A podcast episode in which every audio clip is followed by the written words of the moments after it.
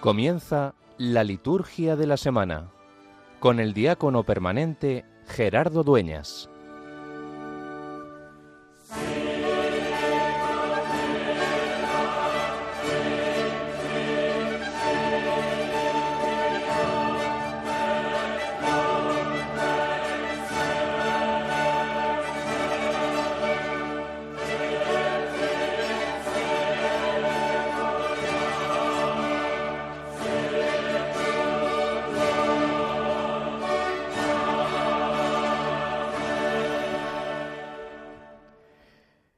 De misericordia infinita, que reanimas con el retorno anual de las fiestas de Pascua, acrecienta en nosotros los dones de tu gracia, para que todos comprendan mejor qué bautismo nos ha purificado, qué espíritu nos ha hecho renacer y qué sangre nos ha redimido. Por nuestro Señor Jesucristo, tu Hijo, que vive y reina contigo en la unidad del Espíritu Santo y es Dios por los siglos de los siglos. Amén.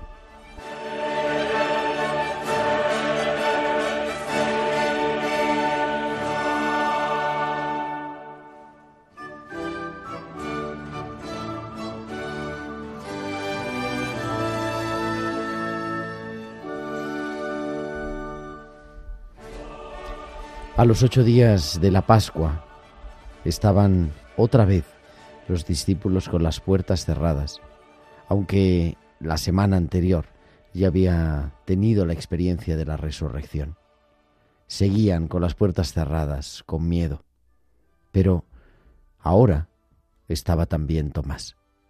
En este domingo de Pascua, este es domingo segundo de Pascua que hemos empezado a celebrar con las primeras vísperas en este sábado de la octava, Tomás surge como la figura que nos representa.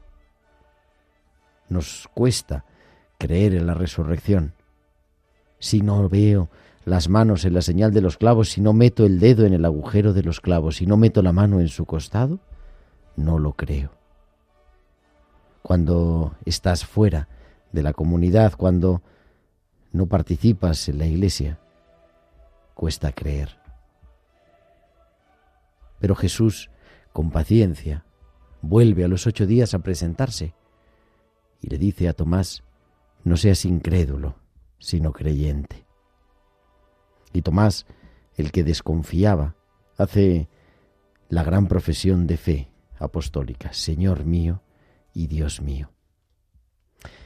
Nosotros también se nos vuelve a dar una nueva oportunidad de creer, una nueva oportunidad de encontrarnos con el resucitado, una nueva oportunidad de caer en la cuenta que es Pascua. También a los apóstoles les costó. También los apóstoles seguían con las puertas cerradas. También los apóstoles volvieron a Galilea después como si nada hubiera pasado. Y tuvieron que ir asumiendo y haciendo vital la experiencia de la resurrección. Por eso también la sabiduría de la liturgia nos vuelve a repetir, volvemos a releer, queremos saborear la experiencia de la Pascua, la experiencia central de nuestra fe, que Cristo ha resucitado, y poder decir con Tomás, Señor mío y Dios mío.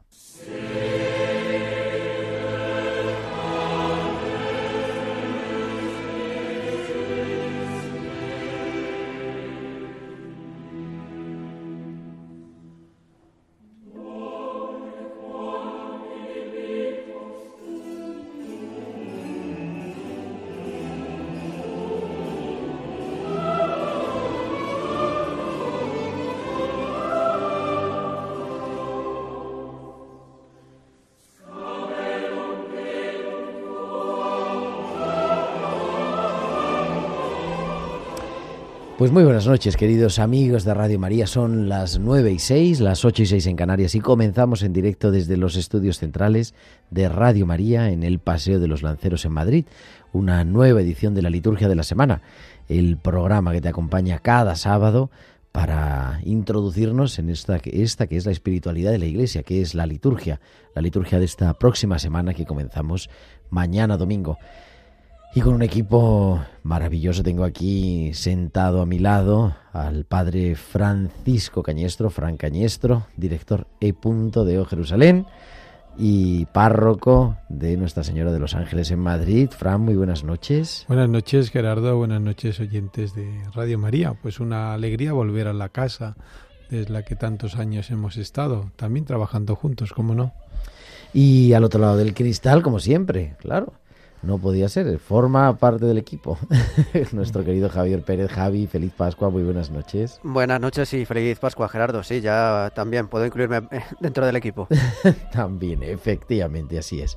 ¿Y de qué vamos a hablar en este sábado? 15 de abril del año 2023, sábado de la octava de Pascua. Seguimos celebrando la Pascua, seguimos felicitándonos la Pascua.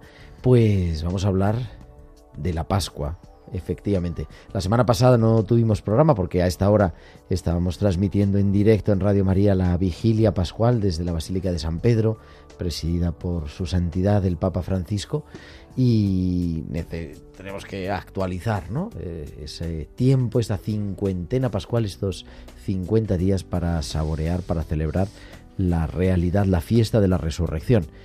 Eso en primer lugar y luego pues nos detendremos más en este domingo, el domingo segundo de Pascua, domingo de la Divina Misericordia y de muchas más maneras que le podemos llamar. Y también, pues continuaremos avanzando en alguno de los documentos, quizá hoy en esa carta circular sobre las fiestas pascuales, que puede ser interesante releer en estos días y también, pues eso, nuestros oyentes que queremos no solamente que nos eh, escuchéis, sino también que os pongáis en contacto con nosotros enviando vuestros comentarios al correo electrónico del programa, la liturgia de la semana 1 arroba radiomaria.es, la liturgia de la semana 1, 1 con número, arroba radiomaria.es y nos podéis seguir también a través de las redes sociales. En Facebook somos Radio María España y en Twitter arroba Radio María España y podéis publicar vuestros comentarios con el hashtag liturgia semana. Y además, durante la emisión del programa, nos podéis enviar vuestros mensajes de WhatsApp a nuestro número del estudio al 668 594 383. Al 668 594 383. Pues son las 9 y 9, las 8 y 9 en Canarias. Entramos en este tiempo de la Pascua que inaugurábamos en la vigilia pascual con el canto del pregón. Exulten por fin los coros de los ángeles, exulten las jerarquías del cielo y por la victoria del Rey tan poderoso, que las trompetas anuncien la salvación. Goce también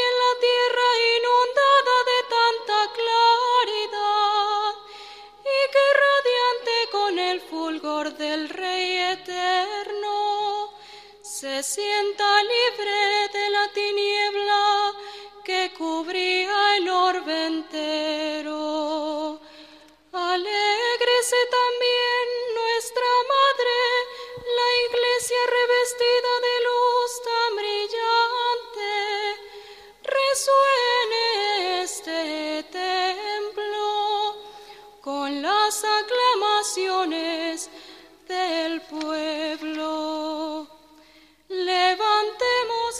El pregón pascual, ese canto antiquísimo de la liturgia romana que oímos en la versión de Grecia Quintero, grabado en directo.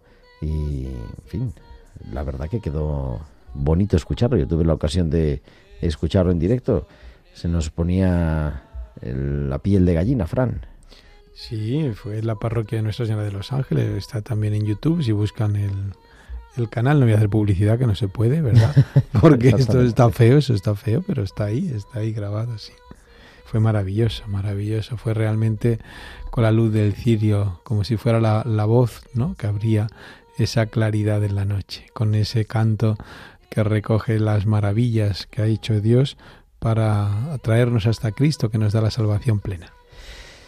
La cincuentena pascual, durante 50 días, la Iglesia celebra la fiesta de la resurrección del Señor, que celebramos evidentemente cada domingo, pero una vez al año, de manera solemnísima, celebramos el, el- el- domingo de la resurrección, el gran domingo, en diferentes partes, en tres grandes partes que tiene esta cincuentena pascual. Incluso en el número la liturgia nos quiere marcar ¿no? la importancia, la centralidad de la resurrección. Si la cuaresma son 40 días de ayuno, la resurrección son 50, días de exultar por la alegría de la resurrección.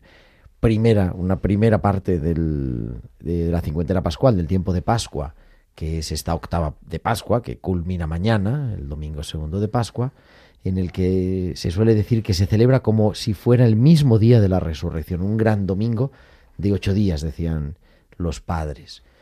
Una segunda parte que los domingos se extiende hasta la tercera semana de Pascua, en la que seguimos leyendo en los domingos primero, segundo y tercero de Pascua los relatos de la resurrección, y entramos ya a partir de la cuarta, de la tercera semana, el lunes y del resto de los domingos, en ese saborear la Pascua de una manera distinta, acompañándonos, dejándonos acompañar por el evangelista San Juan, que la Iglesia de Roma siempre ha leído en el tiempo de Pascua.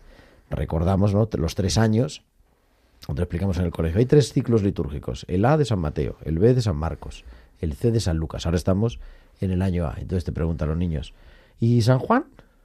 Pues, San pues lo leemos en todos. Exactamente, lo leemos en todos, en Navidad y en Pascua.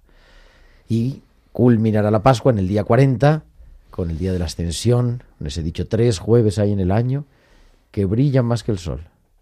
Jueves Santo, Corpus Christi y la ascensión. Lo que pasa es que la ascensión no es fiesta y entonces lo han pasado al domingo, pero el día de la ascensión, pues lo seguimos celebrando el jueves, ¿no? En fin, la tradición, aunque en la liturgia lo celebraremos el séptimo domingo de Pascua. Y culmina el tiempo de Pascua el día 50, el día Pentecostés, que eso es lo que significa, el día 50 desde la Pascua, con la fiesta del Espíritu, la venida del Espíritu Santo sobre los apóstoles y sobre toda la Iglesia. A lo largo del el tiempo de Pascua nos acompaña es el cirio pascual, encendido en, por supuesto, en todas las misas, en laudes, en vísperas, en las celebraciones solemnes, el cirio encendido, que es consagrado por este canto de la, eh, del pregón pascual. El canto del pregón pascual hace un, nos recuerda ¿no? Ese, esa columna de fuego, a ejemplo de la columna de fuego que acompañaba al pueblo de Israel por el desierto y que nos introduce en la Pascua. Normalmente el cirio pascual dice la rúbrica se coloca en el centro del presbiterio o junto al ambón, junto al ambón para iluminar esa la luz del cirio pascual, es decir, a la luz de la experiencia del resucitado, como podemos leer e interpretar toda la Sagrada Escritura y en concreto el Antiguo Testamento. Y así comenzábamos la semana pasada la, la segunda parte de la vigilia pascual, la lectura del Antiguo Testamento, que son muchas lecturas, Frank, que nos van introduciendo ¿no? en ese, esa primera Pascua que era figura de la Pascua de Jesús. Sí, la Pascua, la Pascua judía es el pues el espejo quizás no de la figura que es la Pascua la Pascua que Cristo nos trae. Y vamos recorriendo recorriendo eh, poco a poco como como Dios se ha ido manifestando a lo largo del Antiguo Testamento preparando a la humanidad ya en este pueblo elegido para poder comprender la Pascua definitiva, la salvación definitiva que nos acaece, que nos eh, trae Jesucristo el Señor con la resurrección. Eh, la resurrección es la mayor, la mayor novedad también que aporta nuestra fe al, al, mundo, a la humanidad entera. Lo que Cristo aporta, este concepto de resucitar por eso mm, hace falta 50 días y hace falta toda una vida para comprender, para comprender esta fuerza, esta novedad que Cristo nos trae. Una vida plena, una vida nueva, una vida ya no mediada por la eh, inmediatez de nuestra carne, la resurrección eh, junto con el perdón, pero eso lo hablaremos en otro programa si hay ocasión, pero es uno de los conceptos clave de una realidad clave que nos aporta la liturgia, evidentemente que la celebramos, pero que nos aporta Cristo también a la humanidad, a la Iglesia y al mundo. Y el tiempo de Pascua, que es el tiempo de la iniciación cristiana. Los adultos, en tantos, otro día leía, más de casi 4.000 adultos fueron bautizados en Francia, que está ahora a la cabeza de los bautismos de adultos en la noche de la Pascua, en la vigilia pascual. Lo cual quiere decir que está a la cola de los bautizos. Claro, por eso se bautiza. por eso se bautiza. Como han bautizado de niños, claro, lo bautizan Claro. Pero, y en muchas que en las catedrales de España seguramente Sí. también, y no solo adultos, sino también niños, el tiempo de la Pascua es el tiempo de la iniciación cristiana, de incorporarnos a través del bautismo, de la confirmación, de la Eucaristía en el misterio de la Pascua, y por eso es el tiempo de celebrar los bautizos, las confirmaciones en las parroquias, las primeras comuniones. No es que todo el mundo se ponga de acuerdo, sino que tiene ese sentido teológico, aparte que luego cae en primavera y quedan muy bonitas las fotos, pero eso es secundario. Claro, es que es la vida, la vida plena, la plenitud de la vida en la Pascua y la plenitud también de esa vida pastoral se manifiesta también en los centros eh, parroquiales, sobre todo, pues con esas, con ese acceso a los sacramentos. Es verdad que que el bautismo es durante todo, todo el año, pero esas primeras comuniones y esas confirmaciones también nos ayudan, nos ayudan muchísimo, a, manifiestan también esa alegría de la Pascua, esa novedad de la vida del resucitado, esa plenitud también de vida en las comunidades parroquiales, la alegría de las familias que se ponen de largo, que se vuelven a reunir, se vuelven a pelear, se vuelven a reconciliar con estas celebraciones tan, tan hermosas, tan llenas de vida, claro que sí tiempo de también, ¿no? Pues de llevar la comunión de manera especial a los enfermos en sus casas, Hombre, tiempo de acompañar. La Pascua del enfermo también. la Pascua del ¿no? enfermo, el sexto domingo de Pascua. El sexto, pero eso no lo vamos a decir hoy, ¿verdad? No, eso lo decimos cuando el, en el, sexto. El sexto Ah, domingo ah, de Pascua. Vale, vale, de... vale. Pero quiero decir, también los enfermos tienen su Pascua, ¿no? Eh, tienen un lugar, un lugar eh, propio, propio en la, en la Pascua. Evidentemente que sí, aunque la comunión se lleva también durante todo el año, pero la Pascua es momento de llevar la comunión, porque no acercar la confesión, acercar sobre todo el sacramento de la unción, ¿cómo no? Y tiempo dice que no tenemos mucha tradición en España, sí en, sobre todo en América Latina, de bendecir, ¿no? De bendecir las casas, de En España no hay agua. tradición de bendecir nada. Es verdad. Es que eh, nos suena raro, nos suena raro cuando alguien nos pide, Padre, denos la bendición. A mí me lo pedí un matrimonio, era filipino. Padre, denos la bendición, matrimonio filipino mayor. Pero en España no, nos parece ridículo. Solo bendecimos a los perritos por San Antón y, y nos parece que bendecir de, se nos olvida esa de, de, bendecir la mesa muchas veces, ¿no? Hasta bendecir a las personas, bendecir las casas, bendecir los belenes, bendecir. No, ha caído en desuso como, como una celebración menor que lo es en sí, pero de menor ha pasado a insignificante, creo yo. Habría que recuperar ese sentido de la bendición tan presente en Oriente, tan presente en otras latitudes, no en Oriente también, como también en América, dicho, en América, sí. en América. Aquí nosotros llevan al niño Dios, llevan a las diferentes imágenes también para que para que sean bendecidas, ¿no? Y o piden la bendición para los hogares. Los hogares en España son búnkeres. Es verdad que Radio María entra, pero por las ondas. Pero bueno, si quieren ustedes que vayan a bendecir la casa, pues díganle a su párroco claro. que vayan a bendecir la casa. Y le dirán que vayan a la parroquia de al lado, claro. Pero aquí están, porque es un momento bonito, ¿no? De introducir la Pascua también en nuestra vida, en la iglesia doméstica que es la familia. Y Tú te recuerdo el artículo de la bendición. Ah, tuvimos un artículo en un- sí, una sí, publicación sí, que una publicación teníamos. que teníamos anteriormente. y las lecturas, cómo se describen, ¿no? Las lecturas de la misa de esta cincuentena pascual, de la cincuentena pascual, los domingos, leyendo siempre la primera lectura. En el tiempo de Pascua no se lee en la liturgia del Antiguo Testamento, por eso siempre la primera lectura será de los Hechos de los Apóstoles o del Apocalipsis y la segunda lectura pues de las cartas que se siguen haciendo, que se siguen leyendo y como decíamos en el Evangelio los domingos, el evangelista San Juan. Los días de diario también. La primera lectura hacemos una lectura prácticamente continua del libro de los Hechos de los Apóstoles y en el Evangelio una lectura también prácticamente continua con algunos saltándose algunos paréntesis del Evangelio según San Juan. A partir ya de este próximo lunes, cuando ya cesa la octava. Los días de la octava, en, en toda la octava hemos estado leyendo las diferentes apariciones de Jesús resucitado. Y el Gloria también nos ha acompañado durante todos los días de diario la celebración, ¿no? Y casi siempre también la secuencia, pero bueno, eso era, aunque era opcional, ¿no? si se va a limitar a la rúbrica, pero digo la práctica también, ¿no?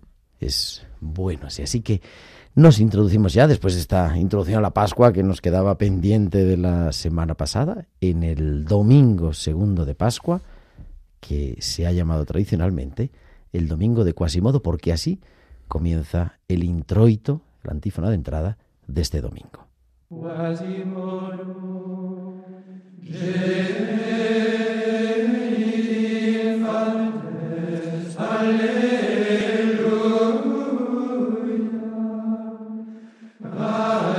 Johan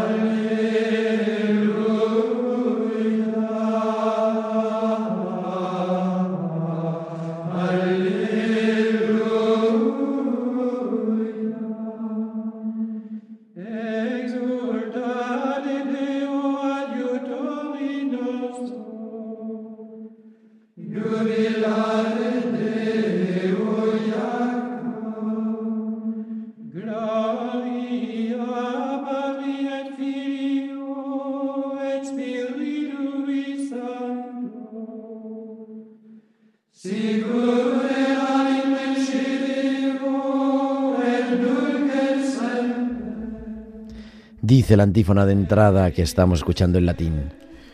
Como niños recién nacidos, ansiad la leche espiritual no adulterada, para que con ella vayáis progresando en la salvación. Al modo que los niños recién nacidos, cuasimodo. Por eso este domingo se llama el domingo de cuasimodo. Y le decía, decíamos fuera de programa, pero bueno, esto es de cultura general. El día de Quasimodo fue, el domingo de Quasimodo fue cuando dejaron a Quasimodo, el de la película el de la novela en realidad, eh, Víctor Hugo en la catedral de, la catedral de Notre, Dame. Por eso le pusieron así ese nombre. Pero es una fiesta que en algunos pueblos se celebra el día, el domingo de Quasimodo. En Olvera, aquí no habrá nadie que nos esté escuchando desde Olvera. Seguro que sí nos van a mandar un WhatsApp rápidamente. En Cádiz, pero allí celebran el lunes de Casimón, que es el lunes de Quasimodo. Casimón, sí, porque se celebra una gran romería en torno a la Virgen de Nuestra Señora de los Remedios, en uno de los santuarios que es eh, estrella de toda aquella sierra de Cádiz maravillosa eh, también conmemorando un, milagro, pero es el lunes de, de el lunes de Casimón, como decimos, esto ya castellanizado, ¿no? Y popularizado y andalucizado Casimón, pero sí es fiesta, es fiesta en algunos lugares. En concreto recordamos hoy a Olvera con esa maravillosa imagen de Nuestra Señora de los Remedios. Es el domingo de la octava de Pascua, por supuesto, el domingo que culmina la, octava de Pascua. Se llamaba también, o se llama el domingo Inalvis, porque era inalvis de postis, cuando aquellos que habían sido bautizados en la vigilia pascual se quitaban las túnicas, ¿no? Entonces se quitaban los, las albas, podríamos decir. Y también desde el año 2000, creo recordar, de, la divina, de la Divina Misericordia. De la Divina Misericordia que institucionalizó el Papa Juan Pablo II con esta eh, gran devoción que le tenía a Santa Faustina Kowalska, claro que sí. Eh, hoy es un buen momento también eh, para aprovechar para la confesión para eh, aprovechar esa indulgencia eh, que nos ofrece, ¿no? Que nos ofrece la Iglesia por este domingo de la Divina Misericordia. Ese rayo, ese doble rayo, ¿no? Esa imagen que, que se ha popularizado también en nuestro, en nuestro país, como no, ese rayo de la humanidad y la divinidad que, que parten del corazón de Jesús, claro que sí. Pues todos estos nombres para este gran domingo en el que empezamos ya culminada, culminando la octava de Pascua, a saborear también la liturgia de la palabra. La primera lectura está tomada del capítulo 2 de los Hechos de los Apóstoles, ese primer sumario que se decía, ¿no? Uno de los famosos sumarios, una síntesis de la vida de la comunidad que el autor de los Hechos, San Lucas, ofrece de vez en cuando de los primeros capítulos en su narración para dar cuenta de la comunidad y para proponer un modelo de lo que debe ser la, Iglesia. Sí, que, era tan ideal, tan ideal, que hasta costaba no creerlo en los primeros momentos, pero que realmente es inspiradora de la vida cristiana y de la vida de nuestras comunidades y hacia, hacia la meta, hacia la que tenemos también que tender. Los cristianos poseían todo en común, nadie nada propio de lo que tenía, eh, lo que los que tenían bienes le ponían a la disposición de los apóstoles y nadie pasaba necesidad.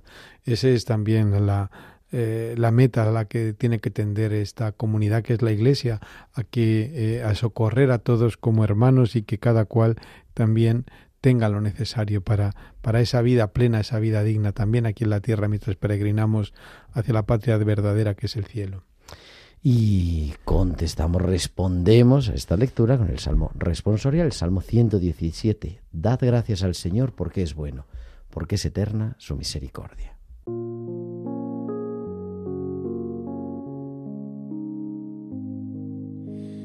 Demos gracias a Dios porque es bueno,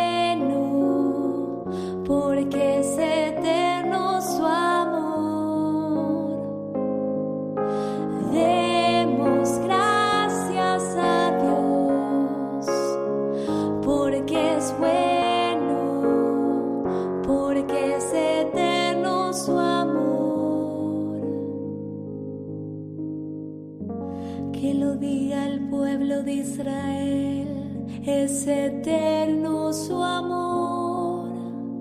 Que lo diga la familia de Aarón, es eterno su amor. Que lo digan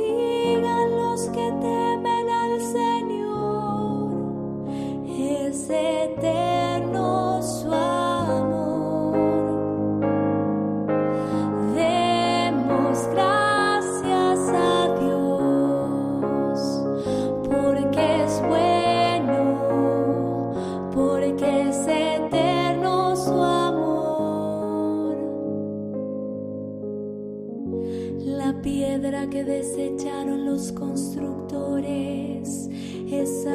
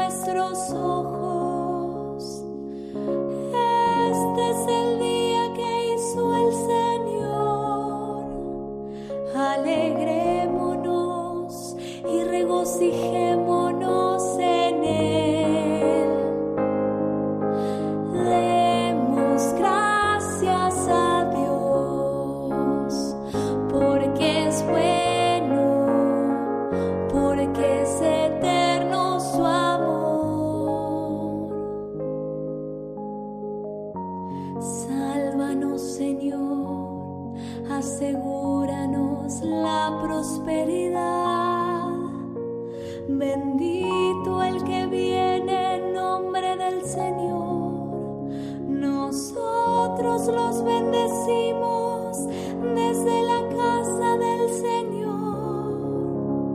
El Señor es Dios y Él nos ilumina.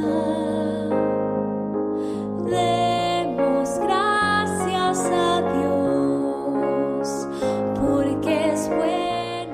Y la segunda lectura de este segundo domingo de Pascua está tomado del primer capítulo de la primera carta de San Pedro. Mediante la resurrección de Jesucristo de entre los muertos, nos ha regenerado para una esperanza viva. Esta lectura de la carta del apóstol Pedro, que ya sabéis que siempre se le da la autoría a una persona muy relevante de la comunidad, en este caso el apóstol Pedro, eh, está escrita para estos cristianos que viven en la dispersión, que son perseguidos, que están eh, alejados también de este centro espiritual. No es una situación que a los que se le dirige este, este escrito. En un tono solemne comienza el texto que hoy nos sirve de segunda lectura, proclamando la resurrección de Jesús. Y es esa resurrección la que fundamenta nuestra esperanza, la esperanza cristiana. No puede ser de otra forma, ya que es la resurrección el acontecimiento que hace posible vencer la muerte y vencer toda dificultad en la vida y en la persecución, a los que se refiere el autor de la carta, los que han aceptado a Cristo. Por eso es una llamada a la fe, es una mm, llamada a confiar en el poder de Dios, que determina lo que se nos dice en los versículos ¿no? Eh, de los 8 y 9, que de esa manera pues eh, ha pretendido enlazar con la enseñanza final del Evangelio sobre, San, sobre Santo Tomás ¿no? y la, bienaventurada de la bienaventuranza de creer sin ver, bienaventurados los que crean sin haber visto. Nuestros hermanos orientales que celebran la Pascua eh, este domingo es domingo de Pascua, le llaman al segundo domingo de Pascua también otro nombre más, podemos añadir, el domingo de Santo Tomás, Claro. porque claro. siempre se lee el Evangelio de Santo Tomás. Esa es una razón, la, la Pascua, la fecha de la Pascua fue una de las razones por las que se separó la Iglesia de Oriente y de Occidente, con aquel a Miguel Celulario. Pero eso no lo- pronto. eso es- sí lleva mil años eh, desunida, pero en fin, para Dios nada es imposible. Y normalmente diríamos, después de la segunda lectura, el aleluya nos introduce en el Evangelio, pero durante la octava, como hemos comentado antes, hay una oración preciosa que es la secuencia y que verdaderamente nos prepara para escuchar el aleluya. Vamos a escuchar una versión de esta secuencia de Pascua.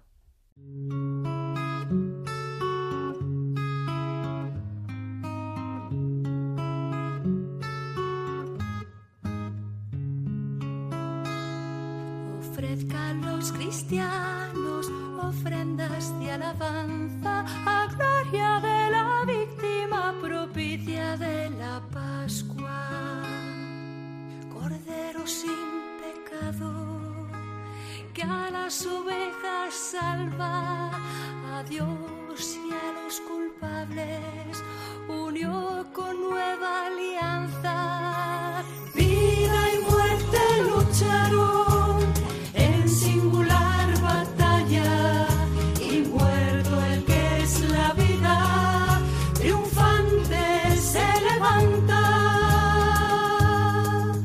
¿Qué has visto de camino, María? En la mañana a mi Señor glorioso, la tumba abandonada, los ángeles testigos, sudarios y mortaja, resucitó de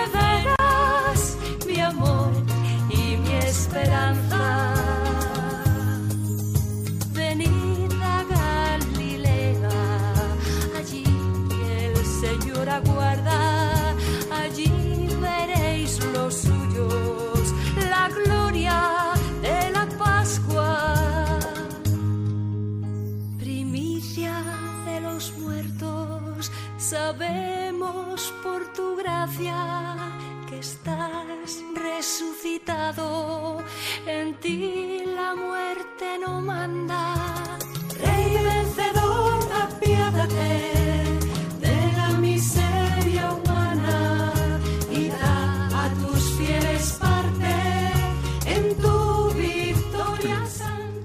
Un precioso poema que es la secuencia que hemos saboreado todos estos días de la octava y también como himno de vísperas. Pues sí, ya la hemos oído. Ofrezcan los cristianos ofrendas de alabanza, gloria de la víctima, propicia de la Pascua. Sí, es ese canto a lo inverosímil y a lo novedoso y eh, de la resurrección, ¿no? De este cordero que con la fuerza de un cordero abre las puertas, las puertas del cielo. Es un himno precioso y maravilloso. Cantado es aún más, más hermoso. Y canta esa gloria, gloria de la resurrección, esa gloria eh, que acaece pasando por la estrechez de la cruz. Y ahora sí, el tiempo de Pascua es el tiempo del aleluya. Durante toda la cuaresma no hemos escuchado ni cantado el aleluya hasta el Evangelio, antes del Evangelio de la vigilia pascual. Y durante todo el tiempo de la Pascua se añade el aleluya a todas las antífonas, a todas las oraciones. Hoy también para prepararnos para escuchar el Evangelio, escuchamos el aleluya.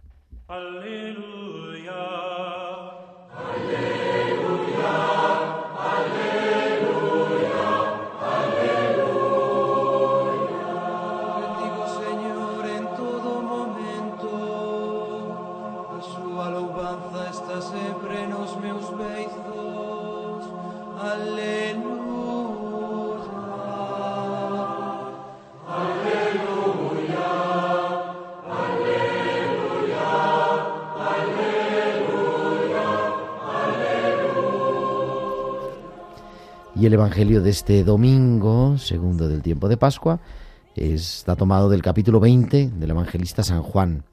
Al anochecer de aquel día, el primero de la semana, estaban los discípulos en una casa, con las puertas cerradas por miedo a los judíos. Y en esto entró Jesús, se puso en medio y les dijo, Paz a vosotros. Y diciendo esto les enseñó las manos y el costado. y los discípulos se llenaron de alegría al ver al Señor. Jesús repitió, Paz a vosotros, como el Padre me ha enviado, así también os envío yo. Y dicho esto, sopló sobre ellos y les dijo, Recibid el Espíritu Santo. A quienes les perdonéis los pecados les quedan perdonados, y a quienes se los retengáis les quedan retenidos. Tomás, uno de los doce, llamado el mellizo, no estaba con ellos cuando vino Jesús, y los otros discípulos le decían, Hemos visto al Señor. Pero él les contestó, Si no veo en sus manos la señal de los clavos, si no meto el dedo en el agujero de los clavos y no meto la mano en su costado, no lo creo. A los ocho días estaban otra vez dentro los discípulos y Tomás con ellos. Llegó Jesús, estando cerradas las puertas, se puso en medio y dijo, Paz a vosotros. Luego dijo a Tomás, Trae tu dedo, aquí tienes mis manos. Trae tu mano y métela en mi costado, y no seas incrédulo, sino creyente. Contestó Tomás, Señor mío y Dios mío. Jesús le dijo, Porque me has visto, has creído. Bienaventurados los que crean sin haber visto. Muchos otros signos que no están escritos en este libro hizo Jesús a la vista de los discípulos. Estos han sido escritos para que creáis que Jesús es el Mesías, el Hijo de Dios, y para que creyendo tengáis vida en su nombre. Y para comentar este Evangelio, esta liturgia de este domingo segundo de Pascua, tenemos ya en directo Mm, al capellán del Hospital de Canto Blanco y de la Residencia de Mayores de Nuestra Señora del Carmen, que es Carlos Bastida. Carlos, muy buenas noches, feliz Pascua. Feliz Pascua, Gerardo, muy buenas noches. Feliz Pascua, Padre Francisco. feliz Pascua, Carlos. Me gusta oírte por la radio. También aquí estamos compartiendo micrófono. Muy bien. Pues antes de comenzar, quisiera desear también una feliz y santa Pascua de Resurrección a las madres del monasterio de las Jerónimas del Goloso, en Madrid, y en especial a la Madre Purificación, que es una fiel oyente de nuestro programa. Pues nada, ahí quedamos saludadas, una fan de don Carlos Bastida de manera especial, además. Sí, sí, muy especial. Bien, pues lo que más impresiona del Evangelio de este domingo es que Jesús resucitado retorna con los que lo abandonaron y negaron pero retorna sin reproches, sin resentimientos, sin afearles su incoherencia, sin hundirlos en la culpa, sin cebarse en su debilidad. En el amor de Dios no hay absolutamente ningún resentimiento ni reproche, sino tan solo una tremenda capacidad de darnos vida. Solo el sentirse queridos les cambia su modo de estar en la vida. Les llama, nos llama amigos y hermanos. La paz esté con vosotros. Es el saludo del resucitado que sale al encuentro de toda debilidad y error humano. En primer lugar, la misericordia de Dios da alegría, una alegría especial, la alegría de sentirnos perdonados gratuitamente. Los discípulos deberían haber sentido vergüenza y en cambio se llenan de alegría. ¿Quién los entiende? ¿Por qué? Porque ese rostro, ese saludo, esas palabras desvían su atención de sí mismos a Jesús. En efecto, los discípulos se alegraron, precisa el texto, de ver al Señor. No piensan más en sí mismos y en sus fallos, sino que se sienten atraídos por sus ojos, donde no hay severidad, sino misericordia. Cristo no les recrimina el pasado, sino que les renueva su benevolencia. Y esto los reanima les infunde en sus corazones la paz perdida, los hace hombres nuevos, purificados por un perdón que se les da sin cálculos, un perdón que se les da sin méritos. Esta es la alegría de Jesús, la alegría que hemos sentido también nosotros cuando experimentamos su perdón. Es así, nace del perdón y deja la paz, una alegría que levanta sin humillar, como si el Señor no entendiera lo que está sucediendo. Hermanos, hagamos memoria del perdón y de la paz que recibimos de Jesús. Antepongámonos al recuerdo del abrazo y de las caricias de Dios, al de nuestros errores y nuestras caídas. De este modo alimentaremos la alegría, porque nada puede seguir siendo como antes para quien experimenta la alegría de Dios. Esta alegría nos cambia. La paz esté con vosotros. El Señor lo dice por segunda vez, agregando, como el Padre me envió, así os envío yo a vosotros.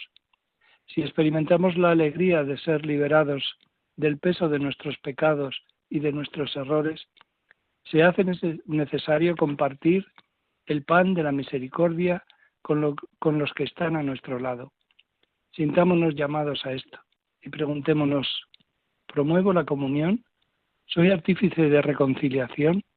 ¿Me comprometo a calmar los conflictos, a llevar perdón donde hay odio, paz donde hay rencor? ¿O yo caigo en el mundo de las habladurías que siempre mata? Jesús busca que seamos ante el mundo testigos de estas palabras suyas. La paz esté con vosotros. He recibido la paz, la doy a otro. La paz esté con vosotros. Trae aquí tu dedo y mira mis manos. No son palabras desafiantes, sino de misericordia. Jesús comprende la dificultad de Tomás, no lo trata con dureza, y el apóstol se conmueve interiormente ante tanta bondad. Y es así como de incrédulo se vuelve creyente y hace esta confesión de fe tan sencilla y hermosa. Señor mío y Dios mío. Es una preciosa invocación que podemos hacer nuestra y repetirla durante el día, sobre todo cuando experimentemos dudas y oscuridad como Tomás. En Tomás está la historia de todo creyente, de cada uno de nosotros. Hay momentos difíciles en los que parece que la vida desmiente a la fe, en los que estamos en crisis y necesitamos tocar y ver. Pero como Tomás, es precisamente en esos momentos cuando descubrimos el corazón del Señor, su misericordia. Y nada más, muy buenas noches, pues, Gerardo. muchísimas gracias, querido Carlos, que Dios te bendiga y que tengas una feliz y bendecida Pascua. Igualmente. Adiós, buenas noches, Carlos. Buenas noches. Carlos Bastida, que cada semana nos trae su comentario en la liturgia de la semana. Entramos ya en el calendario de esta semana segunda de Pascua.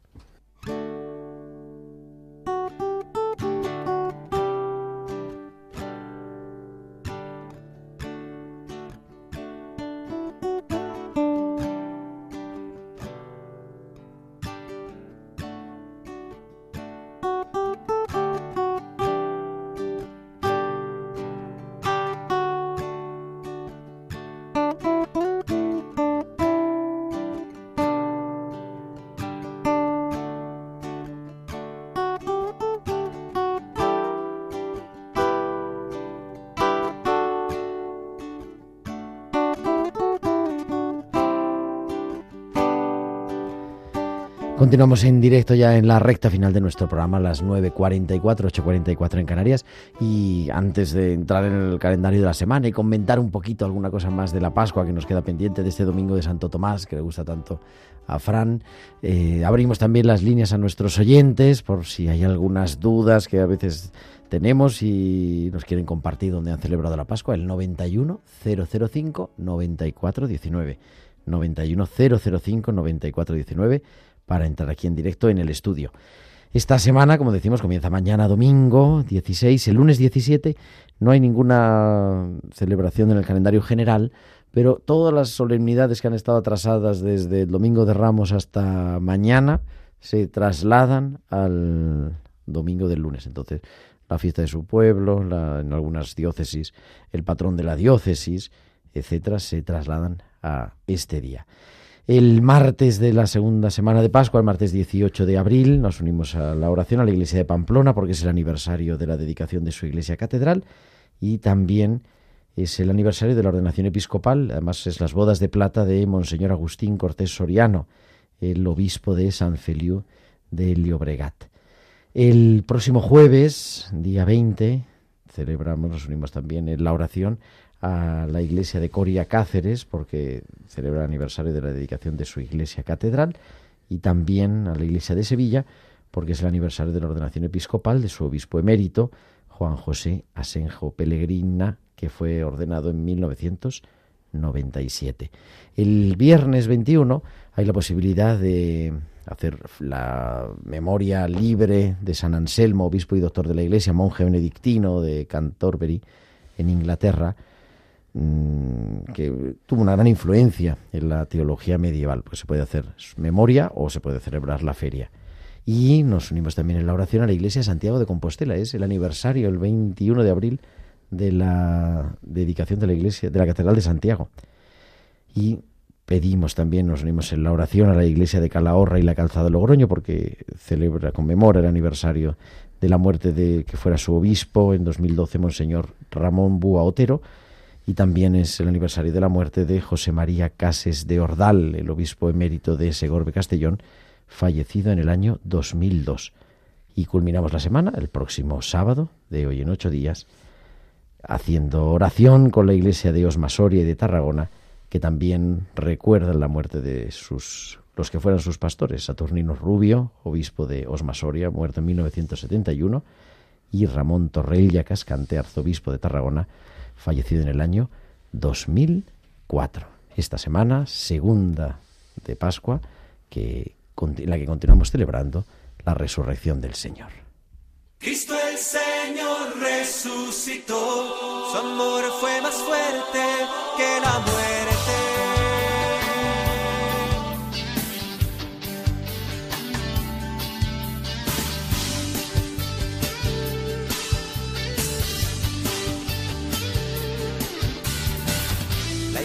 Iglesia canta de alegría pobres saltan de contento. Encuentran paz los perseguidos, consuelo y perdón los pecadores.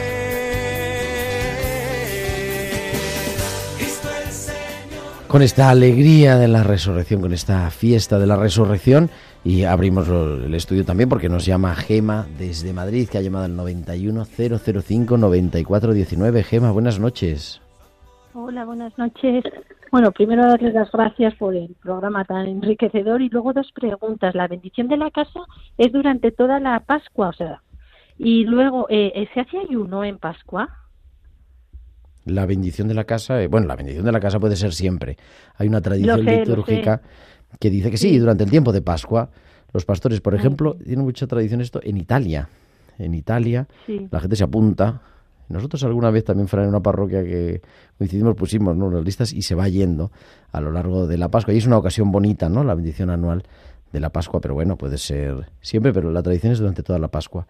Y en Pascua pues no hay ayuno, el ayuno es eh, tiene carácter penitencial y por eso es en el cuaresma, de alguna forma también en, eh, en Adviento, porque ha adquirido un cierto carácter penitencial, ejemplo de la cuaresma, y los viernes del año, pero precisamente no los del tiempo de Pascua. O sea que en Pascua no hay ayuno. En Pascua lo que celebramos es la fiesta, la alegría de la resurrección. Y, Fran, teníamos más mensajes, ¿no? Que nos están ah, sí, sí, está aquí Antonio Castro nos está eh, diciendo también que, eh, hablando también de la bendición, que es muy hermoso poder bendecir, bendecir eh, las casas, poder bendecir también todas las pertenencias, cuanto nos acompaña. Amparo Amparo Esperabé también nos dice que, que, a veces a los sacerdotes le falta tiempo para bendecir y es verdad que a veces nos falta nos falta tiempo para bendecir, pero sobre todo nos falta demanda para para bendecir. Eso sobre todo, así que hay que pedirlo, hay insistir, como la viuda de, de la parábola. Nos escribe también al correo, a la liturgia de la semana 1, arroba radiomaria.es, nos escribe Luis López desde Pontevedra que nos plantea dos preguntas. Dice, he comprobado que a veces se omite el lavatorio de las manos en el rito de la, del ofertorio. Dice, pero son algunas veces, no siempre. ¿Está permitido? Pues en principio el rito del lavatorio se hace siempre. Lo principal de la Eucaristía, ¿qué es lo que es, Gerardo? A ver. Bueno, no es el lavatorio. No es la colecta. La oración, colecta, que recoge. Y la plegaria eucarística, por supuesto. Ahí está. Que recoge todo. El, de hecho, el rito del lavatorio es un rito antiguo que era el rito penitencial. Antes de la reforma litúrgica no había, no se pedía perdón al principio de la misa, eso lo introdujo Pablo VI, y entonces ahora hay casi dos ritos penitenciales, que sería el del pueblo, de todo el pueblo, y luego el del celebrante al lavarse las manos. En principio no se puede omitir, pero en fin, tampoco es una cosa no es, la parte, no es la parte, más central, esencial. ¿verdad? De la, de la Eucaristía. Y plantea otra duda también Luis López diciendo que el domingo de resurrección había escuchado que había intenciones por personas fallecidas. Dice, ¿cómo puede ser que en la misa del domingo más importante del año se incluyan intenciones particulares? He leído el calendario litúrgico y creo que esto está expresamente prohibido. Dice, No se aunque a lo mejor al ser misa vespertina ya corresponde al lunes. Bueno, no, No, corresponde al lunes. El domingo es el domingo y no corresponde al lunes. Pero en todas las misas puede haber Es- intenciones. exacto. Lo que no se puede tener es lo que no se puede celebrar en el tiempo de en el domingo de Pascua o la octava o los domingos de Pascua o los domingos de Cuaresma es la misa exequial, es decir, con las oraciones propias De la- de los difuntos y las lecturas propias de los difuntos. Pero sí se puede pedir por los Pero se difuntos. puede pedir por los difuntos en todas las Eucaristías y, y de hecho lo hacemos. En Claro. todas las plegarias eucarísticas se pide por vivos y por los difuntos. difuntos. Claro, por los difuntos. Hay un- hubo una vez el Papa celebró eh, celebró un funeral que decía que no se podía celebrar con, con aquel terremoto Viernes terrible Santo, el terremoto de del. Abruzzo, en, en la zona, la región del Abruzzo, en Italia, y decía, uy, el Viernes Santo no se puede celebrar un funeral. Pues sí se puede celebrar un funeral también el Viernes Santo, ¿no? Pero bueno, con permiso. De la- de- claro, el Papa no tiene que pedirlo, evidentemente la liturgia papal es propia, no tiene... No, Bueno, no es- presidió creo que fue el cardenal Bertone, que era Sí, secretario no, de no, Estado en no ese momento. presidió el Santo Padre. Pero por eso, que tenemos que vivir, o sea, que la liturgia nos ayude a vivir nuestra vida, ¿no? Y nos entremos en esa espiritualidad litúrgica. Pero evidentemente se puede pedir por esto y no hay que llevar, hay que Sería- entender bien la rúbrica. La rúbrica dice lo que dice. Claro, sería bueno que algún día les explicaras eh, la importancia del diálogo con los liturgistas y, y algún otro grupo, pero ahora no lo vamos a, a poder, a Hacer, poder estamos, eh, bueno, nos entran algunos mensajes más. Nos escribe César desde Cuenca, que dice que nos está escuchando y nos desea una feliz Pascua. Nos escribe Lourdes desde Jaén también, que nos desea una feliz Pascua. Y a todos nuestros oyentes, pues les agradecemos. Domingo de Santo Tomás, decía Fran, para cerrar, que te gusta especialmente. Sí, porque es una catequesis muy bonita, ¿no? Como al octavo día, eso también había, mm, eh, ¿cómo se llamaba también? Al, al domingo. Eh, Como bien saben los oyentes, eh, los primer- durante el primer siglo, no sé, bueno, los primeros años, eh, la fiesta del cristiano se celebraba en sábado, hasta que, en sábado, hasta que el concilio de, em, bueno, una reunión tenida en Cesarea, se, de- se decide ya hacerle pasarlo al domingo, pero al octavo día, como el primer día de la semana, ese domingo era desde los comienzos eh, la periodicidad, la continuidad, en la celebración también de la resurrección de la Eucaristía. Y como siempre Tomás tenía o partido de fútbol, siempre tenía algo, siempre tenía algo Tomás que nunca estaba allí, ¿no? Y como eh, al perderse la Eucaristía, al perderse la reunión de los discípulos de Cristo, pues se va mm, disminuyendo un poco la fe, se va disminuyendo un poco esa gracia de la presencia, la presencia del resucitado en la vida, eh, y se va haciendo uno más incrédulo, o sea que Tomás es, es el prototipo nuestro, ¿no? De creyente, lo ha dicho muy bien también el padre, el diácono Carlos. Carlos, eh, que acabamos de oír, es el hombre de nuestro tiempo porque nos representa con nuestras múltiples ocupaciones, nuestras múltiples ausencias a veces en la celebración dominical. Y como Cristo ahí nos dice no seas incrédulo, ¿no? sino creyente. No tenemos necesidad de, medirlo todo, de, de ser nosotros la medida de todo, y lo es Dios. Pues así llegamos al final de nuestro programa. Es el momento de la despedida.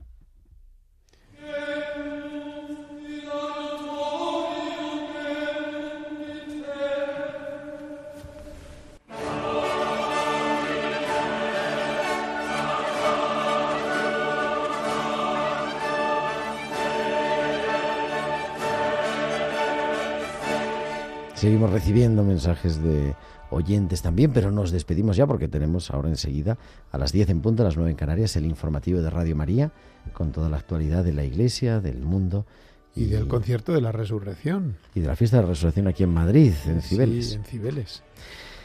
Frank Añesto, muchísimas gracias, buenas noches, te Gracias. esperamos pronto. Gracias Gerardo a ti por la invitación y a todos los oyentes de tu programa, como no. Y muchas gracias también a Javier Pérez en el control de sonido. Nosotros volveremos el próximo sábado a las 9 de la noche, las 8 en Canarias, la liturgia de la semana. Que tengáis una feliz y santa Pascua. Un abrazo de vuestro amigo el diácono Gerardo Dueñas.